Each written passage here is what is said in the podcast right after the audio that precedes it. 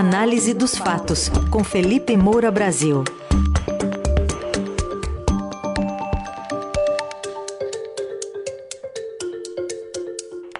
Oi, Felipe, bom dia, tudo bem? Salve, salve, Carol, equipe da Dourada FM, melhores ouvintes, sempre um prazer falar com vocês. Felipe, o presidente Lula disse durante visita a Buenos Aires que o Banco Nacional de Desenvolvimento Econômico e Social vai financiar parcialmente as obras de um gasoduto chamado Nestor Kirchner. Deu a declaração ao lado do presidente da Argentina e tem é, muita crítica em relação ao uso ou à volta do uso de crédito do BNDES para financiar projetos que seja na América do Sul, que seja na África, que já foram alvos de investigações, inclusive da Lava Jato, né? Exatamente, Carol.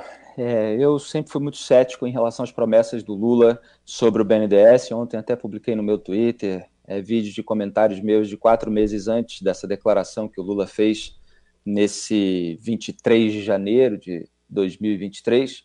Foram comentários meus lá em setembro, porque ao longo da corrida eleitoral, o Lula falou do uso do banco de investimento é, em favor de pequenas e médias empresas, justamente porque é um ponto de desgaste dos governos do PT, os empréstimos feitos pelo BNDES para empreiteiras como a Odebrecht para a realização de obras em regimes socialistas autoritários, em ditaduras, para a gente ser bem mais claro, como Cuba, onde foi feita a obra é, no Porto de Mariel, e Venezuela, é, onde foi feita a obra, por exemplo, da expansão do metrô de Caracas, é, então, ele voltou o seu discurso para pequenas e médias empresas para mostrar: olha, é, não vai ser mais como antes, etc. Embora, quando esse assunto aparecesse, ele defendesse o financiamento de engenharia para outros países, que é como ele chama é, o financiamento com dinheiro é, dos brasileiros é, por meio do BNDES para que empreiteiras amigas, amigas do rei, né, cujos donos são amigos do Lula, é, para a realização de obras em governos, em países governados, na verdade, pela esquerda latino-americana, portanto, pelos seus próprios aliados. Então, vamos ouvir exatamente o trecho da fala do Lula ontem, na Argentina, onde ele foi fazer sua primeira viagem internacional, se encontrou é, com o presidente, a respeito desse tema. Pode soltar. No Brasil, nós somos criticados por pura ignorância. Pessoas que acham que não pode haver financiamento de engenharia para outros países. E eu acho não só que pode, como é necessário o Brasil ajudar todos os seus parceiros. E é isso que nós vamos fazer dentro das possibilidades econômicas do nosso país. Tá aí, é, ele ataca as pessoas que têm críticas a esse modelo do PT de financiamento de engenharia para outros países. Ele ataca como ignorantes. Né? O autoproclamado democrata que é, não aceita a mais mínima crítica e omite, evidentemente, as razões pelas quais é criticado. Então, ele acusou de pura ignorância os brasileiros que criticam os governos do PT por causa desse modelo. Não só defendeu a retomada da medida, como também prometeu é, recorrer a ela, né? não só defendeu a medida adotada dos governos passados, como prometeu recorrer a ela de novo dentro das possibilidades econômicas do Brasil, alegando que o BNDES é muito grande. Né? Então, vou repetir: na verdade, as críticas são ao financiamento de empreiteiras amigas pelo BNDES, com dinheiro dos brasileiros, para realização de obras em países governados pelos aliados é, do Lula e sem a menor garantia de devolução desse dinheiro de pagamento daquilo que é devido. Por exemplo, para a construção do Porto de Mariel em Cuba, é, o Brasil emprestou 656 milhões de dólares. Desse total, 227 milhões de dólares. Tá? A gente está falando de dólares. Tá? Só lembrando aí que o dólar está lá a mais de 5 reais. Né? 227 milhões de dólares não foram pagos. E aí, o que o BNDES precisou fazer? Acionou o FGE, né, que é o Fundo de Garantia à Exportação, e foi ressarcido quase que integralmente pelo Tesouro Nacional. Ou seja, quem é que está pagando essa conta? Somos nós, pagadores de impostos brasileiros. É o chamado contribuinte, aquele que contribui de uma maneira imposta.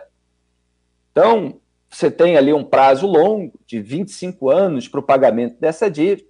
Ainda faltam vencer mais de 400 milhões de dólares, que provavelmente Cuba não vai pagar.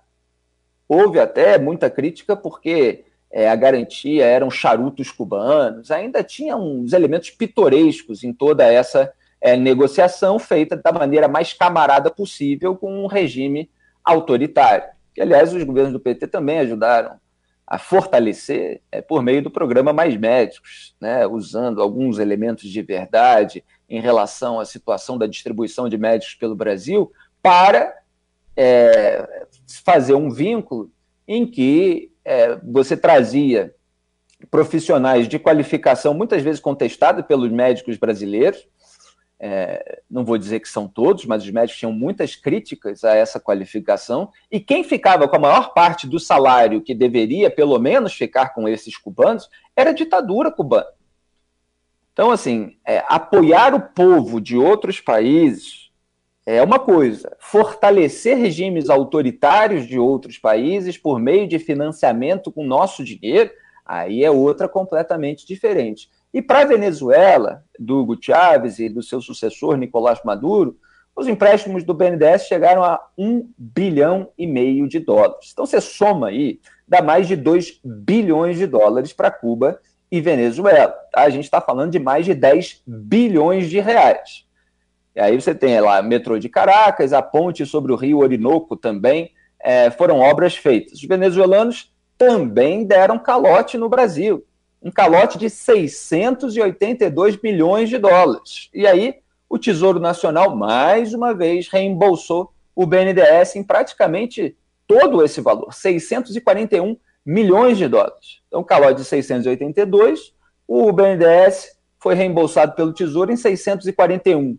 E aí faltam vencer 122 milhões de dólares desse empréstimo. E para completar tudo isso, né, é, esses dois projetos foram tocados pela Odebrecht, a empreiteira amiga do Lula. O Lula recebeu doações, entre aspas, alegadas, doações supostas, doações, de 4 milhões de reais da Odebrecht, que a Polícia Federal, na ocasião, apontou como sendo propina. Ele ainda foi remunerado por meio de palestras bancadas pela Odebrecht, enquanto a Odebrecht tinha contrato público conseguido é, no BNDES e também na Petrobras, nesse caso, em escândalos de corrupção. Então é por isso que o Lula é criticado por causa desse mecanismo. Quer dizer, é o inverso daquilo que ele está pregando. As pessoas que o criticam não criticam por pura ignorância, indicam pelo seu inverso, que é o conhecimento dos fatos históricos que ele omite dos brasileiros nenhuma manobra jurídica, nenhuma questão processual, nenhuma anulação de condenação ou extinção de processo por término do transcurso do prazo legal para o Estado punir o réu, por prescrição, portanto, nada disso apaga os fatos históricos. É isso que muita gente do mercado da comunicação finge não entender. Né? é, que o sujeito pode ser aliviado porque o STF foi lá e declarou cinco anos depois que a competência não era de Curitiba, era de Brasília, mesmo o STJ tendo dito que era de Curitiba, e aí declara a suspeição do juiz de primeira instância, como se os outros também né, não tivessem é, votado a favor da, da, da condenação, porque os, muita gente de microfone esquece. É, e por causa disso, se esquece absolutamente todos os fatos, inclusive fatos revelados pela própria imprensa por jornalistas de verdade que fizeram grandes reportagens, como aquelas, aliás, é, do sítio de Atibaia. Sítio de Atibaia é, é, é, reformado e customizado para o casal Lula e Marisa Letícia, inclusive pela Odebrecht, essa mesma, que estava sendo beneficiada nessa negociação. É, frequentou pelo menos 111 vezes. Tinha é, barco que foi encomendado para ser entregue lá, com escrito Lula e Marisa Letícia. Tinha Lula e Marisa, né? É, tinha pedalinho com o nome dos netos, é, a, a OAS, que também é, é, fez as reformas, comprou os equipamentos da cozinha do sítio e do triplex na mesma loja aqui em São Paulo, e uma série de elementos que são fatos históricos. E aí ele faz esse ataque rasteiro a quem quer que tenha crítica, num momento, e é bom que se diga, em que o próprio governo Lula e gente é, ligada a Lula no Tribunal de Contas da União querem aliviar a barra das empreiteiras. que fecharam acordos de leniência em decorrência da Lava Jato e agora querem pagar menos tocando obras inacabadas.